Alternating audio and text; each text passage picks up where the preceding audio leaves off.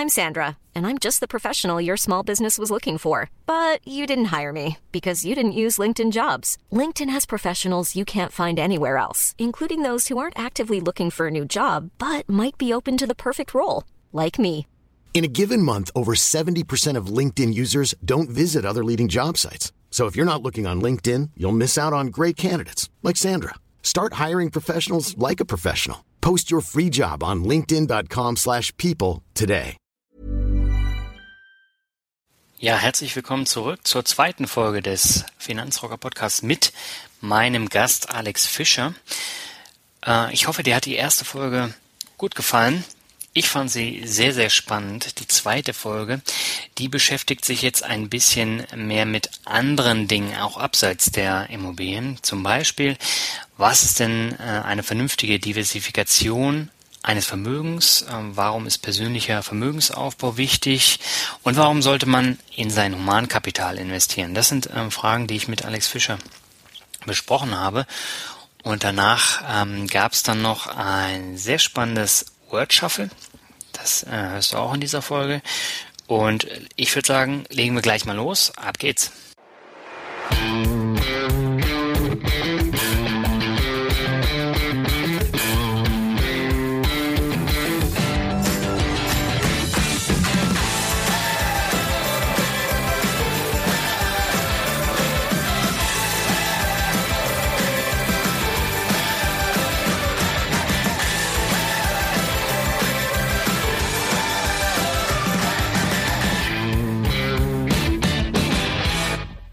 Du es gerade so erwähnst, das Thema Immobilienaktien, Immobilienfonds, Immobilien-ETFs ist ja auch eine große Sache.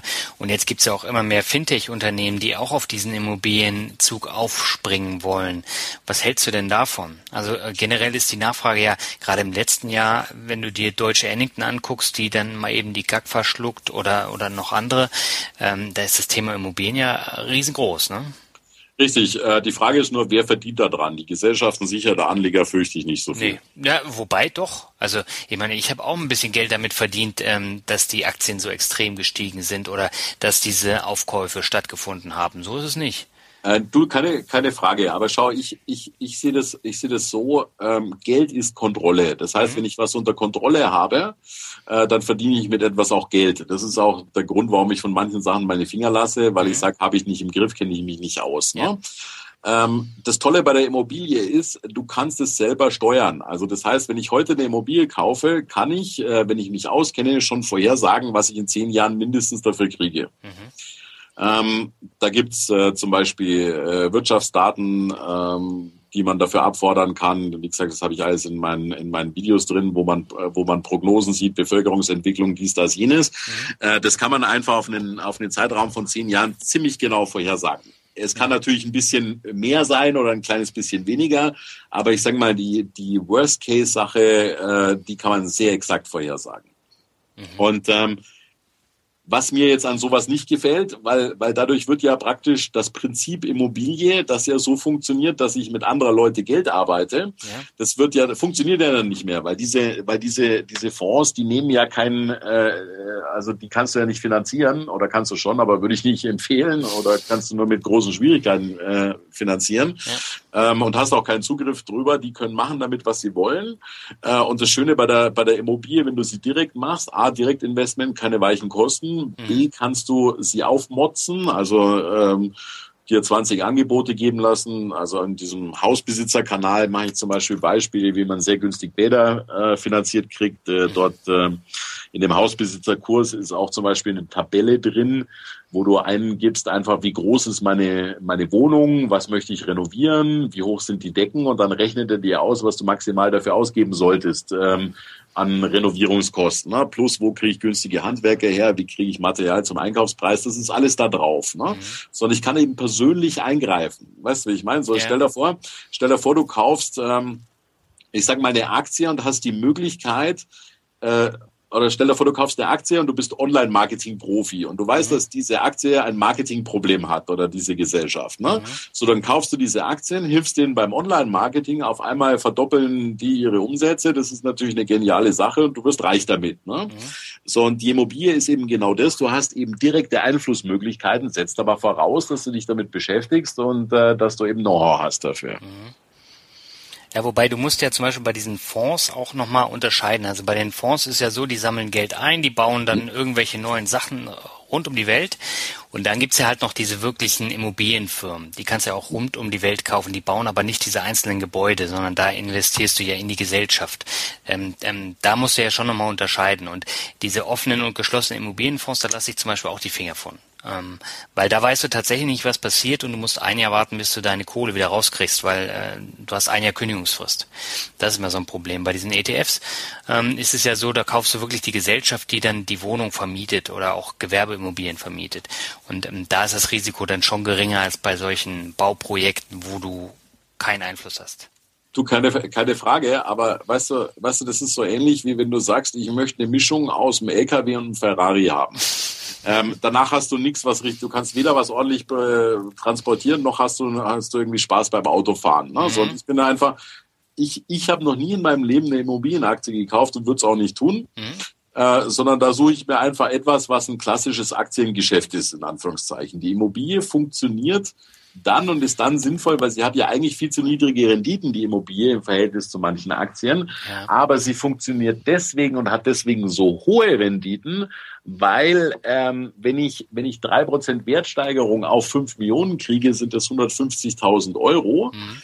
Äh, im Jahr plus äh, äh, Inflationsgewinn plus Überschuss und die habe ich ja nur, ähm, nicht, weil ich, ich habe ja keine fünf Millionen in der Tasche, sondern die habe ich ja finanziert und mhm. finanzieren tut's mir das Finanzamt und der Mieter. Und das ist ja der Trick, wo man mit Immobilien Geld verdient. Äh, wenn ich fünf Millionen hätte, würde ich auch keine Immobilien damit kaufen, sondern würde, würde würde, würde es in Aktien investieren. Das ist ja genau das, was ich sage. Also da würde nur einen Teil davon äh, für die Nebenkosten benutzen. Aber wie gesagt, das ist eben auf diesem Podcast sehr gut erklärt, was so der Unterschied ist. Und es steht null in Konkurrenz, ganz im Gegenteil. Ja.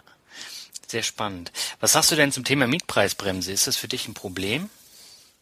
Nee, für Profis ist es gar kein Problem. Ich frage mich nur, was das soll, weil äh, tatsächlich hilft es äh, überhaupt niemandem und auch nicht den, den, dem Ursprungs, der Ursprungszweck wird gar nicht erreicht. Es hieß ja, man möchte dafür sorgen, dass auch äh, nicht so gut bemittelte Leute eben auch in tollen Lagen wohnen können und einfach günstige Preise kriegen. Ne? Mhm, genau.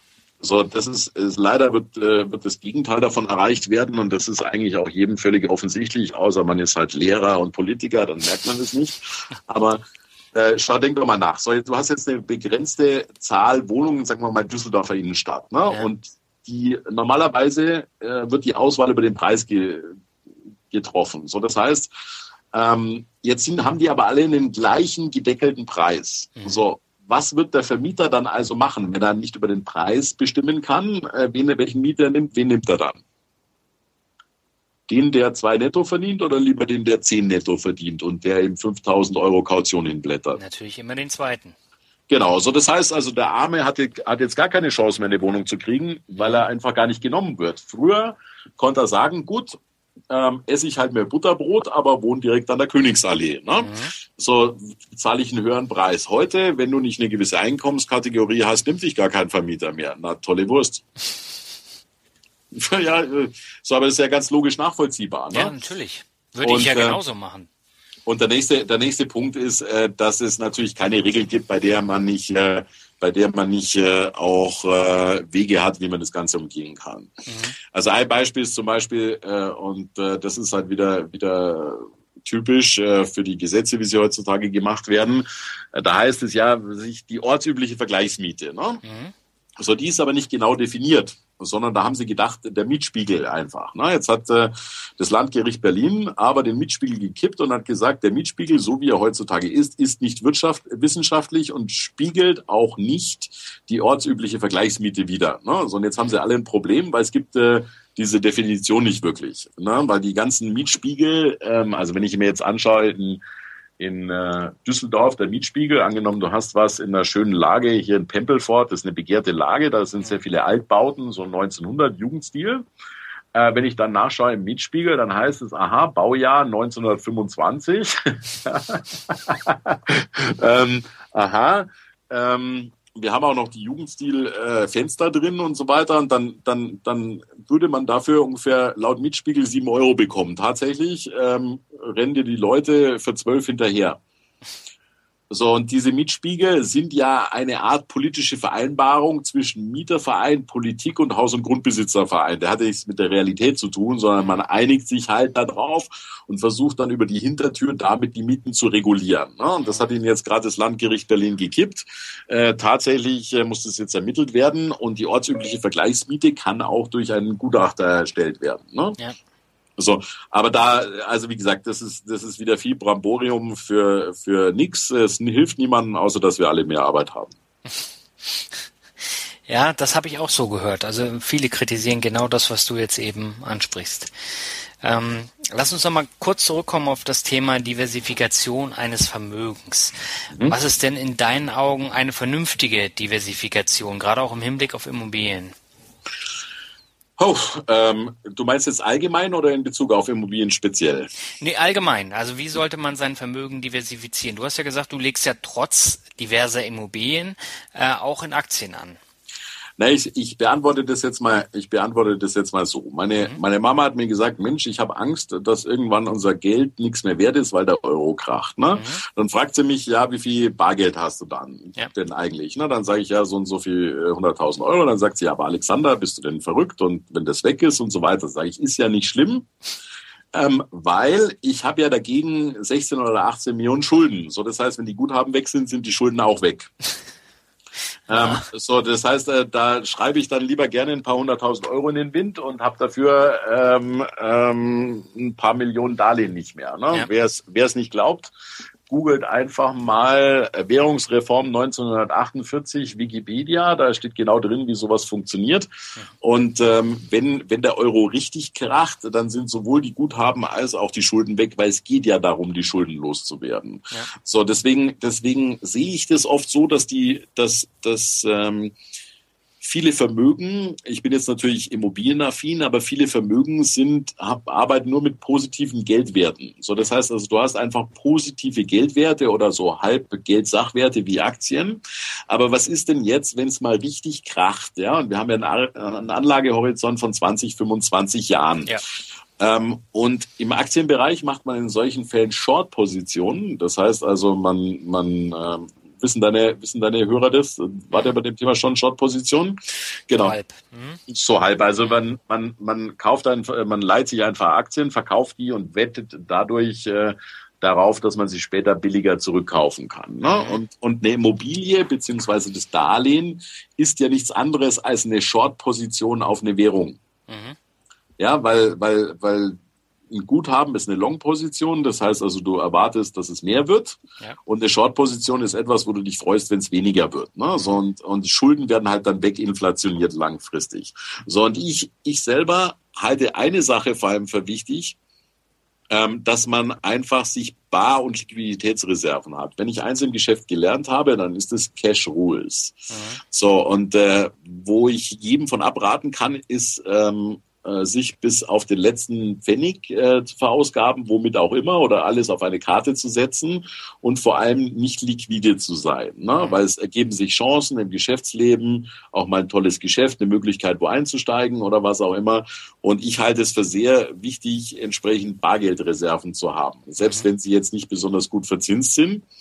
Und ähm, ich bin ein Fan vom langfristigen Cost-Average-Effekt ähm, und sage, super, wenn man einfach äh, regelmäßige Sparraten in Aktien, ähm, Depots, Fonds oder was auch immer einzahlt, kann man langfristig gar nicht verlieren. Mhm. Cost-Average-Effekt hattet ihr schon, oder? Ja. Genau. So, und ähm, das ist so die Art und Weise, wie ich es mache. Wie gesagt, ein Teil reine Bar, äh, Barmittel, äh, ein Teil langfristig. Also wenn ich jetzt zum Beispiel an Banken was abtreten muss, dann mache ich das immer in, in Aktien. Mhm. Und äh, sonst äh, bin ich halt immobilienaffin, weil ich das einfach selber im Griff habe. Aber das äh, bin ich, glaube ich, auch ein schlechtes Beispiel für, weil wenn du jetzt, wenn du jetzt, wenn du jetzt, äh, ich sag mal, sag mal, sag mal, der Apple CEO bist, ja, dann dann kaufst du natürlich am besten deine eigenen Aktien, weil du kannst es auch beeinflussen, wenn ja. du die Fähigkeit dazu hast. Ne? Mhm. Also vom äh, vom Prinzip her. Das machen ja auch die meisten, ne? Ganz genau. Und verkaufen sie dann, wenn sie wissen, oh, es läuft nicht so gut. Ne?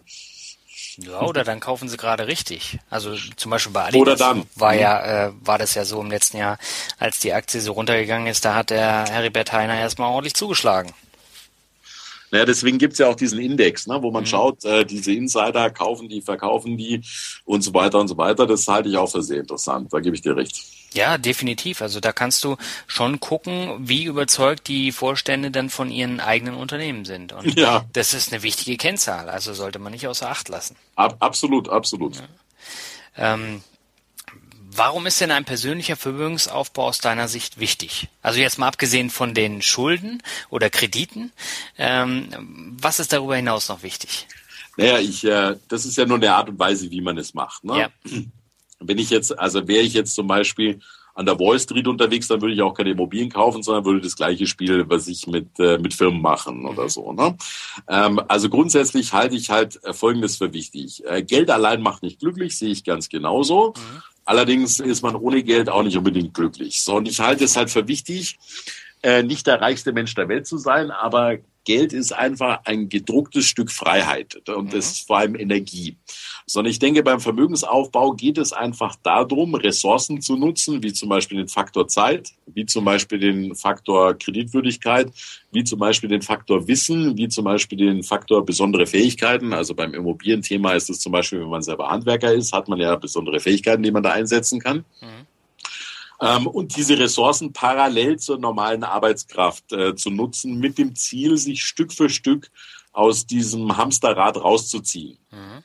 So, und äh, der Hauptzweck von Vermögensaufbau meiner Meinung nach ist einfach mehr Wahlfreiheit zu haben. Ja.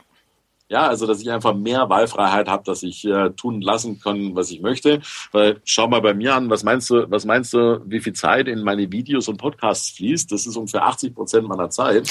Das kann ich mir, kann ich mir, kann ich mir nur leisten, weil ich, äh, weil einfach ich äh, sehr viel passives Einkommen habe ja. und dadurch die Freiheit habe, das zu machen, was mir Spaß macht. Ja oder übersetzt, wie es der Finanzvisier im vorletzten Podcast bei mir da ähm, gesagt hat, ähm, der Weg in die arschlochfreie Zone. ja, oder so. Gott sei Dank bist du der Finanzrocker. Ne? ja, da, ja, ich meine, er hat es noch ausgeführt. Er hat gesagt, man braucht immer genügend Fuck you Money, damit man vernünftig leben kann. Damit hat er recht. Ja. Ja. ja. Wobei, wobei, wie gesagt, also ich, ich, ich äh, sehe, sehe es so, das Wichtigste ist einfach, dass du Schaffensruhe hast. Ne? Mhm. Also, dass du auch, wenn du mal sagst, Mensch, mein Job gefällt mir einfach nicht, weil das sind ja Integritätsbrüche. Stell dir ja. vor, du machst einen Job, den du eigentlich nicht mehr magst. Mhm. Ja? Und du musst ihn aber machen wegen, wegen deinem Eigenheim, das du auf Kredit finanziert hast, ja. oder wegen deinen laufenden Kosten oder der teuren russischen Freundin oder was auch immer. Ähm, dann, dann, dann wirst du ja dazu gezwungen oder zwingst du dich selber Dinge zu tun, die du nicht magst. Und ich ja. denke, dass das einer der Hauptgründe ist, warum Leute Burnout kriegen später. Es liegt nicht unbedingt daran, weil sie viel arbeiten, sondern weil sie eigentlich Arbeit machen, auf die sie keine Lust haben. Ja. Und das ist meiner Meinung nach der Hauptzweck von Vermögensaufbau, Stück für Stück immer mehr Freiheit zu kriegen. Und das macht man vor allem mit zusätzlichen Ressourcen, Zeit, mhm. Kontakten, speziellem Wissen und so weiter und so weiter. Ne? Und die Arbeitskraft allein, damit wird man leider nicht reich. Ja, sehr interessante Punkte. Also ich hatte ja auch meine Humankapital-Woche und ähm, da habe ich jetzt auch letzte Woche zwei sehr interessante Artikel gefunden. Zum einen, in Deutschland fehlt die Kultur des Scheiterns. Ähm, das heißt, ähm, man, man wagt nichts, man gründet nicht, sondern man bleibt stur in seinem Angestelltenverhältnis und schaut, was dann passiert und dann bin ich schon in Rente. Und äh, die Rente, ja. die gibt's dann wahrscheinlich in 40 Jahren gar nicht mehr oder in 30 Jahren. So, und das zweite Ding ist, ähm, man schlägt sich gegenseitig auf die Schulter, weil man schon drei oder vier Burnouts hatte. Und ähm, das ist dann auch wieder ein Maßstab. Und das ist so furchtbar an diesen verkrusteten Strukturen in Deutschland. Und da kann man sich auch ein Beispiel nehmen an Amerika zum Beispiel. Ja, äh, vor allem es äh, gibt ein Buch, wo jemand analysiert hat, äh, das war jemand, der im Hospiz gearbeitet hat oder eine Krankenschwester, mhm. die hat einfach analysiert, Leute auf dem Krankenbett, was bereuen sie? Ja. Und ähm, was sie alle bereuen, ist, dass sie sich nicht mehr um ihre Freunde gekümmert haben, dass sie nicht mehr Mut zum Risiko gezeigt haben, dass sie ihre Ideen nicht umgesetzt haben ähm, und dass sie auf ihr Leben zurückschauen und sagen, was für einen Unterschied habe ich eigentlich gemacht? Ne? Wem habe ich geholfen? Was hat es eigentlich für einen Sinn gehabt? Ne? Und ich glaube, dass das schon echt unangenehm ist, äh, wenn man wenn man dann mal äh, äh, jenseits der Midlife Crisis ist und sagt, Mensch, eigentlich warst du nur eine Ameise, ne? so und mhm. hast nichts bewegt. Ähm, und es geht ja nicht, weißt du, ich bin bin zwar einer, ich, ich mag Finanzen und kenne mich äh, damit aus, aber ich bin eigentlich so ein bisschen unkapitalistisch grundsätzlich, ne? Mhm. weil ich finde es einfach sehr wichtig, dass Leute tun, was sie erfüllt. Ne? Bei mir ist es ist es äh, guten Leuten zu helfen, Ratschläge zu geben und das Feedback daraus zu kriegen. Ne? Also gerade im Unternehmer, ne? also Leute, die es zu schätzen wissen. Aber äh, dafür muss ich mich halt auch finanzieren, ne? dass ich, dass ich sage, A, A nimm die mich nicht ernst, wenn ich es nicht vorgemacht habe. Und B, ähm, muss man sich auch leisten können. Ne? So, und dann kann man auch mal an Geschäften arbeiten, die zwei Jahre Vorlaufzeit haben, wo es dann aber richtig Spaß macht und es richtig Sahne gibt. Und deswegen ist es eben wichtig, deswegen ist es eben wichtig, da ähm, sich hier das Geldpolster oder den Cashflow anzusammeln, so dass man eben entsprechend äh, ja diese diese Pufferzonen hat. Ja. Und dafür machen wir ja äh, unseren Blog, unseren Podcast, unsere äh, YouTube-Videos, damit die Leute halt die Möglichkeit haben, da auch reinzukommen in diese Thematik, weil von alleine kommst du ja nicht drauf. Ganz genau, ja. ganz genau. Und auch, auch gerade so zum, zum Thema Immobilien. Weißt du, die Leute denken immer nur in Häusern oder in Wohnungen. Ich ja. äh, kenne zum Beispiel ein paar, die haben sich auf Tiefgaragen spezialisiert. Was? Die, die, ja, die kaufen ganze Packs Tiefgaragen, verkaufen sie einzeln wieder und machen da, was ich, 20, 30, 40, teilweise 100 Prozent Schnitt dran innerhalb von ein paar, paar Wochen oder Monaten. Ne? Tiefgaragen haben auch einen Vorteil, da gibt es kein Mietrecht ähm, also kein klassisches Mietrecht, äh, weil das basiert ja auf dem Schutz der Wohnung.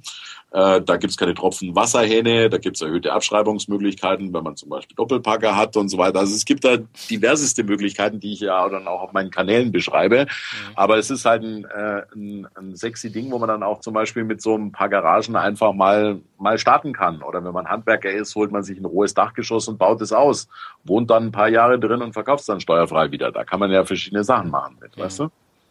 Ja, sehr spannend. Also das sind natürlich Welten, wo ich noch gar keinen Einblick habe. Deswegen bin ich auch echt dankbar, dass du da so aus dem Nähkästchen plauderst. Aber ähm, es gibt schon sehr interessante Sachen.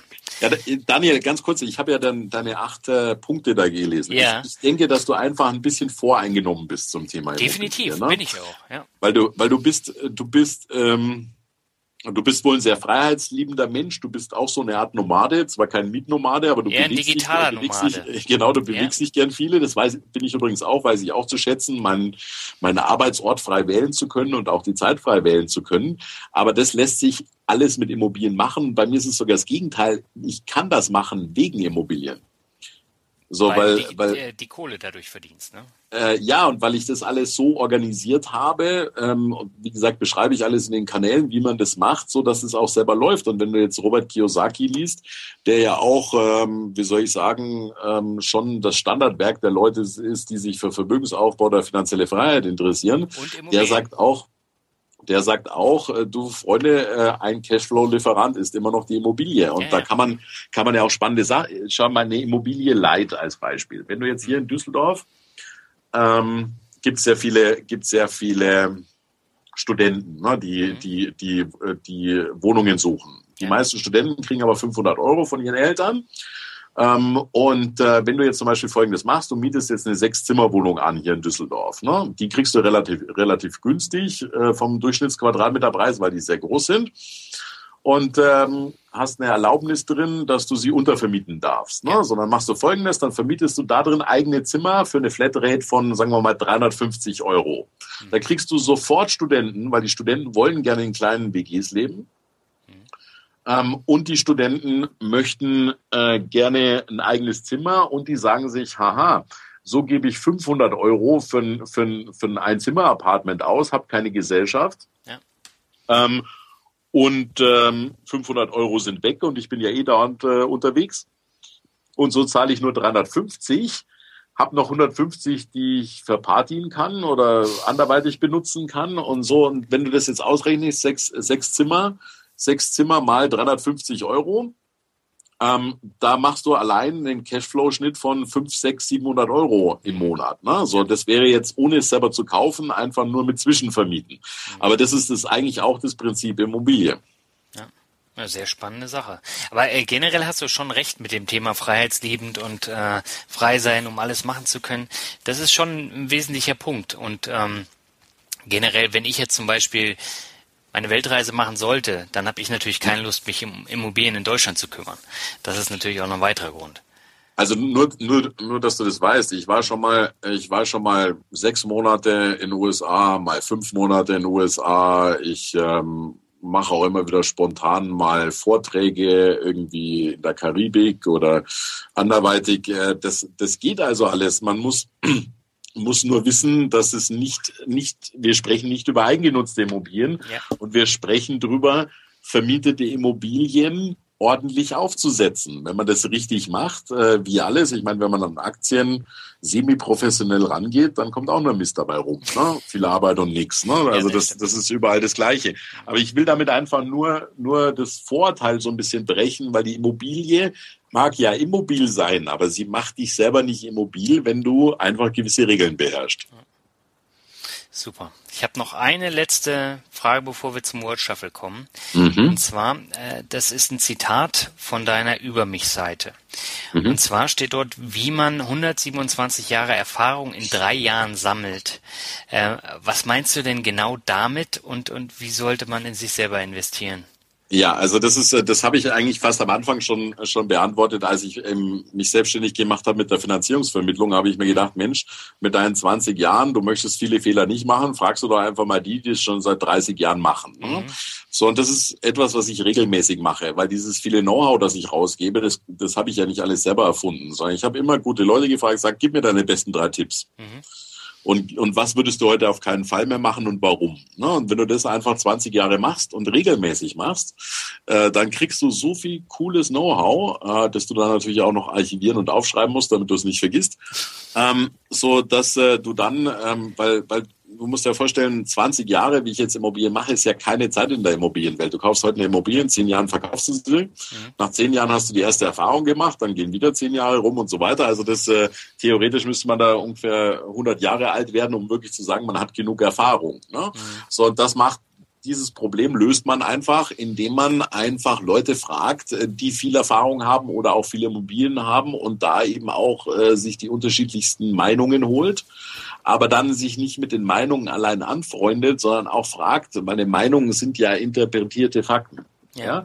Und dann muss man, wenn man eine Meinung kriegt, Immobil also jemand sagt, Immobilien sind schlecht, dann ist meine nächste Frage immer, nur dass ich es verstehe, was sind denn die Daten, dahinter, wie du zu diesen Schlussfolgerungen kommst. Ne? Sondern schaue ich mir halt an, wie das bei ihm zustande kam und dann sage ich, okay, sind das wirklich belastbare Fakten oder ist es einfach nur eine falsch interpretierte Fakten oder falsche Meinung? Ne? So und so, wenn man das einfach 20 Jahre macht, kommt da schon ganz schön was zusammen. Ja. Zu, zu Frage zwei, wie wichtig finde ich es? Es gibt nichts Wichtigeres. Das merkt es, man dir aber auch an. Es gibt einfach, nein, es gibt einfach nichts Wichtigeres. Also alles, was, wo ich kein Geld verdient habe, Geld verloren habe oder Chancen verpasst habe, lag alles nur an einem Faktor, kein Wissen. Oder zu wenig Wissen. Alles an einem Faktor. Ja. So, und äh, wenn du, ähm, ich sag mal, ich sag mal so, wenn du, wenn du jetzt einfach Wissen in einem, in einem Bereich hast, zum Beispiel Marketing oder was auch immer, ja, dann mhm. wirst du wertvoll. Und Geld ist nun mal ein Gutschein, ein Gutschein für Wert oder für gelieferte Dienstleistung oder für ein Produkt ist ein Gutschein. Ne? Mhm. So, und wenn du selber keinen Wert hast, weil du nichts weißt oder weil du keine Ressourcen hast oder, oder, oder was auch immer, äh, dann ist es natürlich auch schwierig, dass Geld zu dir kommt. So, ja. und das ist das Problem, was viele Erben haben. Die erben halt einmal Geld und haben dann permanent Angst, es zu verlieren, mhm. weil sie ja selber den Wert nicht aufgebaut haben. Ne? So, und äh, wenn du Wissen hast, das kann dir keiner nehmen. Überhaupt nicht. So, wenn ich jetzt so morgen pleite wäre, keine Ahnung warum, weil einer alle meine Häuser anzündet und vorher noch meine Versicherungspolisen gekündigt hat, ähm, dann, dann, äh, dann wäre das auch nicht schlimm. Dann hätte ich drei Jahre Spaß und dann wäre ich vielleicht nicht da, wo ich jetzt bin, aber trotzdem ähm, schon wieder, wieder sehr weit, weil ich ja genau weiß, wie man es machen muss. Und ähm, Der Unterschied, wenn ich jetzt heute oder vor 20 Jahren anschaue, ist, äh, dass ich viel weniger tue, aber viel mehr das Richtige und fürchterlich viel Falsches weglasse. Ne? Und das kriegst du halt nur durch Wissen. Das heißt, so das Thema, ich fasse mal die brennende Herdplatte an, hast du eigentlich gar nicht so gehabt. Doch, auch, aber nicht so hart wie die anderen. Ähm, einfach deswegen, weil ich viel gefragt habe. Ne? So, aber trotzdem gibt's dann zum Beispiel natürlich, wenn du aktiv bist, wer, wo gehobelt wird, fallen Späne. Es ist mhm. unmöglich, heute irgendwas zu machen und einen Fehler zu machen. So ist Punkt. Also das, äh, weil da liegt dann auch oft der Teufel im Detail. Also klar habe ich Fehler gemacht, aber sie waren eben dadurch, dass ich vorher gefragt habe, lang nicht so teuer. Ne? Ja. Wobei ähm, Männer fragen ja nicht so gerne, ne, in der Regel. Und äh, deswegen äh, verlaufen sie sich oder verfahren sie sich auch ziemlich häufig, was man ja auch immer wieder mitbekommt. Äh, Und du hast so dieses Sesamstraßenprinzip, wer nicht fragt, bleibt dumm, hast halt exzessiv angewendet. Ja, das sind, das ist wahrscheinlich der hohe Östrogenanteil, der sich Gott sei Dank nicht in meiner Stimme widerspiegelt. ähm, nee, aber es ist definitiv, definitiv so. Ich habe schon einige frauliche Eigenschaften, auch wenn man das vielleicht nicht meint. Nein, ich bin sehr, sehr interessiert an, an den Leuten gegenüber. Ich höre extrem gut zu, ja. weil ich jetzt momentan spreche ich zwar viel, weil das ein Podcast-Interview ist, aber normalerweise höre ich sehr, sehr gut zu, weil was ich erzähle, weiß ich ja schon. Äh, was ich, wo ich zuhöre, weiß ich noch nicht. Ähm, also das äh, von den Damen kann man schon kann man schon einiges lernen und äh, auch gerade gerade mit im Umgang mit Kunden oder so. Was gibt es Besseres als Kunden wirklich intensiv zu fragen? Sag mal, was wäre denn angenommen, ich wäre jetzt die die Fee und ich könnte dir drei Wünsche erfüllen zum Thema Immobilien. Was wäre denn eigentlich das Ideal? Ne? Mhm. Sondern wenn du diese Sachen wirklich genau weißt, was die Kunden wollen und so weiter, dann kannst du dich ja mit deinem Marketing und auch mit deinem Produkteinkauf und Produkterstellung darauf einstellen. Ja. Was hat denn Steve Jobs gemacht? Er war einfach in der Lage, vorherzusehen, was die Leute wollen. Mhm. So, und deswegen, deswegen sind die Apple-Jungs so erfolgreich gewesen. Einfach deswegen, weil sie praktisch den nächsten Boom vorhersehen konnten. Ja. Und das, das sicher nur, weil sie gut beobachtet haben und gut zugehört haben. Ja. Spannendes Schlusswort. Ähm, wir sind jetzt äh, in Rekordlänge. Also du hast jetzt den Rekord schon gebrochen. Ich werde den Podcast auch definitiv zweiteilen, weil das ist einfach so viel Wissen drin, das ist unglaublich. Nichtsdestotrotz, das Thema Word Shuffle habe ich hier noch auf der Agenda. Das würde ich gerne mhm. noch mit dir machen. Na klar. Und das heißt, ich nenne dir einfach Begriffe ähm, und du sagst einfach, was dir dazu einfällt. Kann sehr kurz sein, kann auch ein bisschen länger sein. Und beginnen möchte ich mit Düsseldorf. Mhm. Düsseldorf, die optimale Mischung aus Großstadt und Dorf. Das klingt spannend. Möchtest du genauer wissen oder weil wir schon so viel Zeit haben, soll ich mich kurz halten? Äh, naja, ich war bisher einmal in Düsseldorf. Ich fand's furchtbar, aber äh, ich habe auch nicht sehr viel gesehen. Das war morgens um sechs, ähm, aber man hört auch sehr viel Gutes. Nee, also das Tolle an Düsseldorf äh, ist, und ich äh, kenne auch fast jede Stadt in Deutschland, mhm. Ist, dass du die Vorteile eines Dorfs hast. Also der Kern ist sehr eng und du musst dich zum Beispiel nur an bestimmte Stellen setzen und alle drei Minuten kommt jemand vorbei, den du kennst. Also die Vorteile eines Dorfs. Ja. Andererseits hast du dieses riesen, riesen Einzugsgebiet äh, um Düsseldorf rum. Äh, 50, 50 Kilometer, 9 Millionen Einwohner, mhm. so dass du nicht den Gesichtsinzest kriegst wie in einem Dorf, dass du immer wieder die gleichen Leute siehst, sondern, sondern du kriegst immer wieder frisches Blut rein. Und das ja. finde ich toll an Düsseldorf. Das klingt gut. Der nächste Begriff wäre Keukarpfen. Hast du damit gerechnet, dass ich das frage? Nein. Die, die, die, woher weißt du das denn mit den Keukarpfen? Weil ich das Marketingvideo zu dieser Mailing-Plattform gesehen habe und die Keukarpfen da im Hintergrund äh, schwimmen. Ja, also ich, äh, was mir dazu einfällt, ist, glaube ich, dass ich der einzige Verrückte in Düsseldorf bin, der einen Keuteich in seinem Loft im Wohnzimmer zu Hause hat. was aber übrigens, was übrigens energetische Vorteile hat, weil was Aha. viele Leute nicht wissen, ist, weil ich habe sehr hohe Deckenhöhen. Ich habe 450 Deckenhöhe mhm. und da heizt man sich normalerweise zu Tode. Aber was viele Leute, ist für deine Leser oder für deine Zuhörer auch interessant, egal ob Mieter oder Eigentümer, ähm, weil alle dämmen von außen wie verrückt. Was aber keiner weiß, ist, dass Luft nicht warm wird. Aha. Luft wird nicht warm, nur die Feuchtigkeit darin. Ja. So, und im, im Winter haben sie alle eine Luftfeuchtigkeit von unter einem Prozent und heizen wie die Blöden, weil einfach zu wenig Wasser in der Luft ist, also zu wenig Feuchtigkeit, um es warm zu werden. Wenn du jetzt einen Keuteich hast, hast du kaum Heizkosten, mhm. weil einfach äh, die Luft immer eine gewisse Feuchtigkeit hat und die Wärme sehr gut aufnimmt. Also Leute, holt euch einen Brunnen, packt die Kois rein und dann äh, braucht ihr nicht ja, mehr so viel heizen. Ein Luftbefeuchter tut's auch, ne? Muss so, man dann okay. nicht so machen wie ich. Ja, aber, aber es ist nicht so stilvoll. Das stimmt, aber ich hatte, weißt du, ich habe früher, ich habe früher ähm, in einem Haus gewohnt mit Gartenteich und hatte da meine liebevollen Koi. Meine zwei Kinder haben, haben den extra Namen gegeben und die wollte ich jetzt einfach nicht verkaufen. Das ist verständlich. Der nächste Begriff, ähm, das ist eine sehr interessante Geschichte, weil das habe ich jetzt, seitdem ich den Blog mache, halt sehr häufig gehört. Ähm, bei Leuten, die ein bisschen mehr Geld haben oder die, die Geld verdienen, ist das Thema Neid. Mhm. Was fällt dir dazu ein? Ach, ganz ehrlich, ähm, ich habe das Problem eigentlich nicht. Ähm, aber das liegt vielleicht auch an der, ähm, an der Art, wie ich damit umgehe. Also A, ähm, also ich gehe zum Beispiel viel weg. Ne? Da sehe ich dann ja. sehe ich dann Leute, die die kaufen sich die großen Flaschen und hauen mit der flachen Hand auf die Torte und springen Shampoos äh, spritzend übers Sofa. Ja. Ähm, also ich bin immer relativ understated und bin eigentlich sehr interessiert und ähm, ähm, ich denke, wenn man es nicht raushängen lässt und sich nicht über Geld definiert, dann erweckt man eigentlich auch keinen Neid. Mhm. Und äh, ich bin zum Beispiel sehr gastfreundschaftlich und äh, bei mir wird jeder bewirtet, wie wenn ich Oberkellner wäre und so weiter. Äh, nee, aber verstehst du, das, das, das sind, sind Sachen, ähm, äh, ich nehme mich da jetzt nicht besonders wichtig, bloß weil ich ein bisschen mehr Geld verdiene als der Durchschnittsbürger oder so. Mhm. Und äh, wenn man, wenn man, wenn man einfach wenn die Leute wissen, oh, dem geht's nicht schlecht, aber du bist trotzdem total am Boden. Also ich selber habe hab nicht wirklich das Neidproblem, ganz im Gegenteil. Hm. Das finde ich interessant, weil gerade Deutschland ist ja auch so ein bisschen Neidgesellschaft, ne? Nicht nur Nein, beim Thema Geld, sondern. Also das ist jetzt ganz interessant, da hast du auch recht, das ist, das ist allgemein so. Aber jetzt, wo du es sagst, ich habe da gar nicht drüber nachgedacht, ich habe das Problem eigentlich nicht. Im Gegenteil, ich werde sehr oft gefragt und so kam ich auch auf die Videos, sag mal, wie machst du das und so weiter. Aber ich lasse es halt auch 0,0 raushängen und bin immer sehr hilfsbereit ne? und nicht äh, Nase nach oben. Ja. Muss ich dir absolut zustimmen. Ich meine, äh, die Erfahrung habe ich ja bei dir auch gemacht. Ja, du, also ganz, ganz ehrlich, also ich finde nichts schrecklich und ich finde es auch extrem neureich. Weißt du, mhm. wenn wenn Leute mal, mal irgendwo einen Schnapper gemacht haben und dann sitzen sie breitbeinig im Ferrari und äh, sprechen mit ihren alten Freunden nicht mehr und so weiter, weißt du, das ist neureich. Und das ja. zeigt eigentlich, äh, dass, dass sie das Geld nie wirklich verdient haben. Ne? Weil sonst, sonst würden sie sich nicht über das Geld definieren, weil das Geld ist ja nur die Energie, die mir mehr Schub gibt. Ja? Aber ja. die definiert ja nicht mich. Da hast du recht. Also bei, bei mir da in der Hafen City, wo ich arbeite, da merkt man das halt ganz extrem, wenn sie da mit ihrem Porsche, Ferrari oder was auch immer da durch die Gegend fahren und nochmal schön auf die Tube drücken. Das sind ja, so die typischen. Aber, aber weißt du, weißt du, ich, ich habe ja sehr viel, sehr viel ähm, Marketing-Wissen äh, mir reingezogen. Da gibt mhm. es die Maslow'sche Bedürfnispyramide, ne?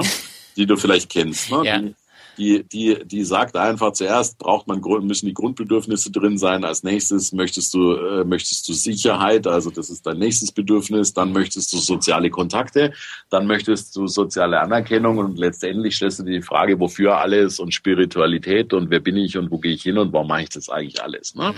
So und diese Leute, die sozialen Status suchen, sind selber der Meinung, dass sie ihn wohl nicht haben, weil sonst würden sie ihn ja nicht suchen. Mhm.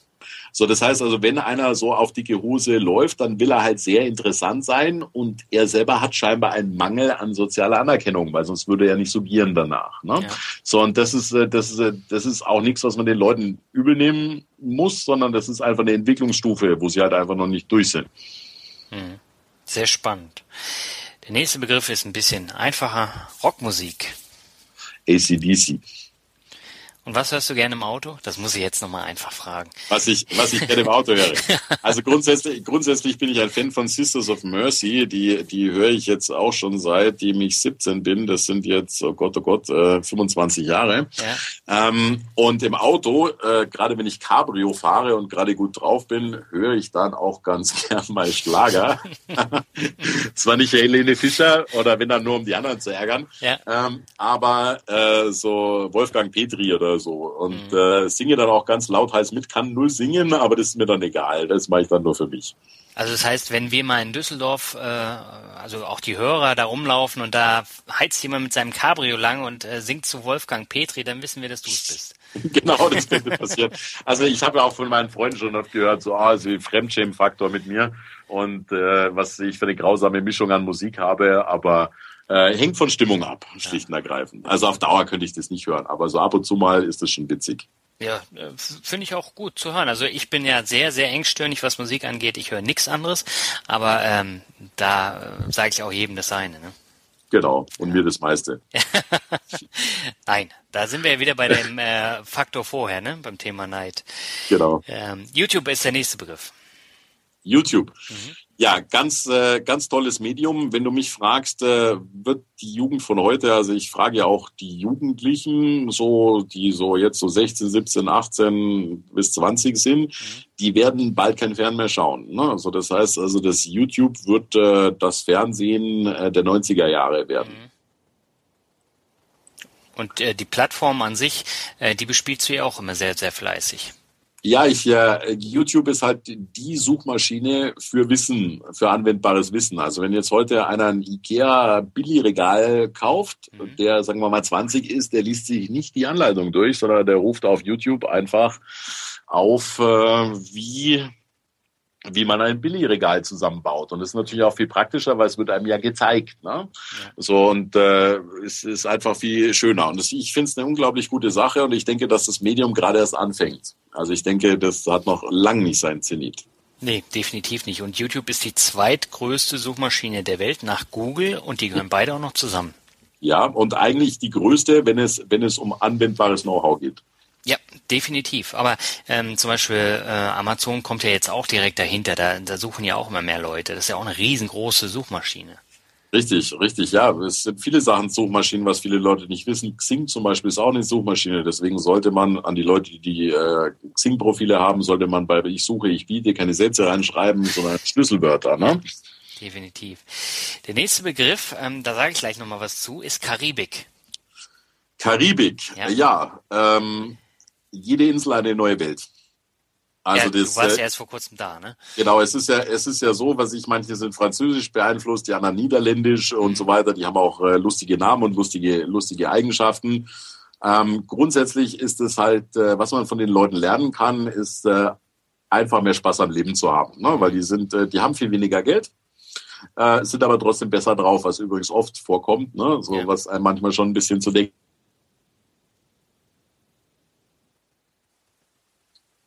Was aber nicht, was aber nicht heißt, dass, was nicht heißt, dass mit Geld etwas verkehrt wäre. Es heißt nur, äh, wenn das Geld zum Selbstzweck wird und nicht mehr die Energie, die einen befeuert, äh, so dass man machen kann, was man möchte, ja.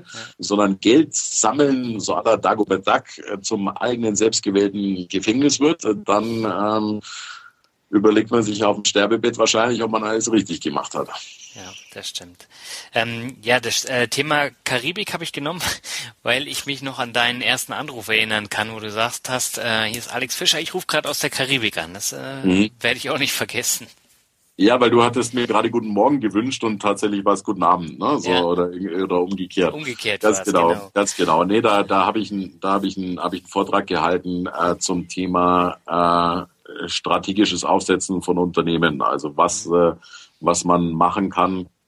Es war so ein recht exklusiver Kreis äh, von Unternehmern und da musste ich das erste Mal auf Englisch lecturen. Also ich spreche sehr gut Englisch, aber dann vor so Leuten frei zu sprechen auf Englisch, das ist dann schon ein bisschen schwieriger. Aber habe ich auch geschafft.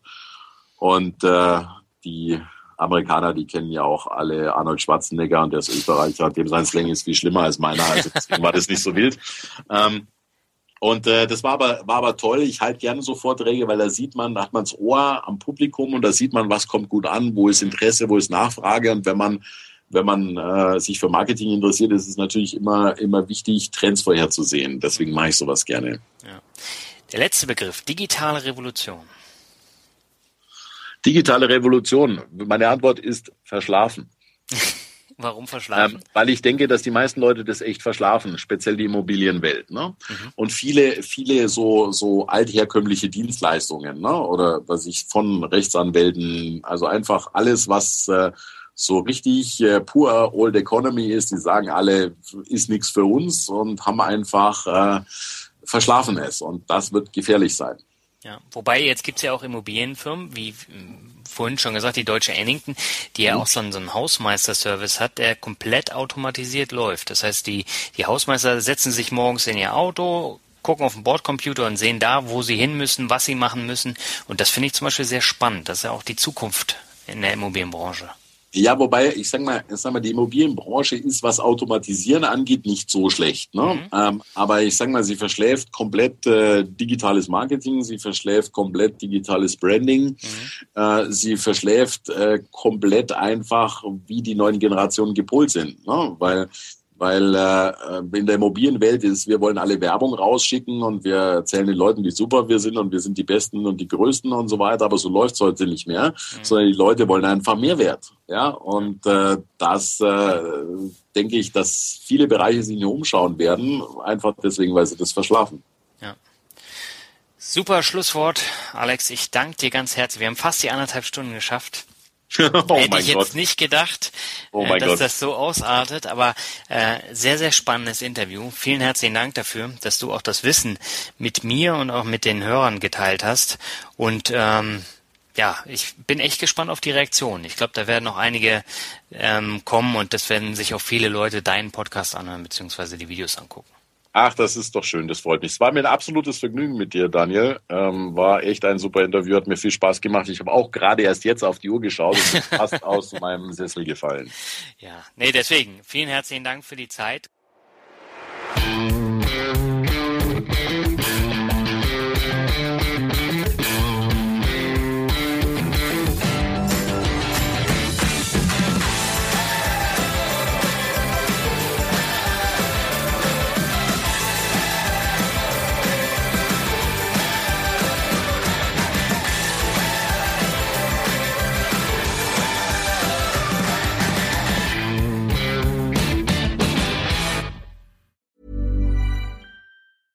Even when we're on a budget, we still deserve nice things.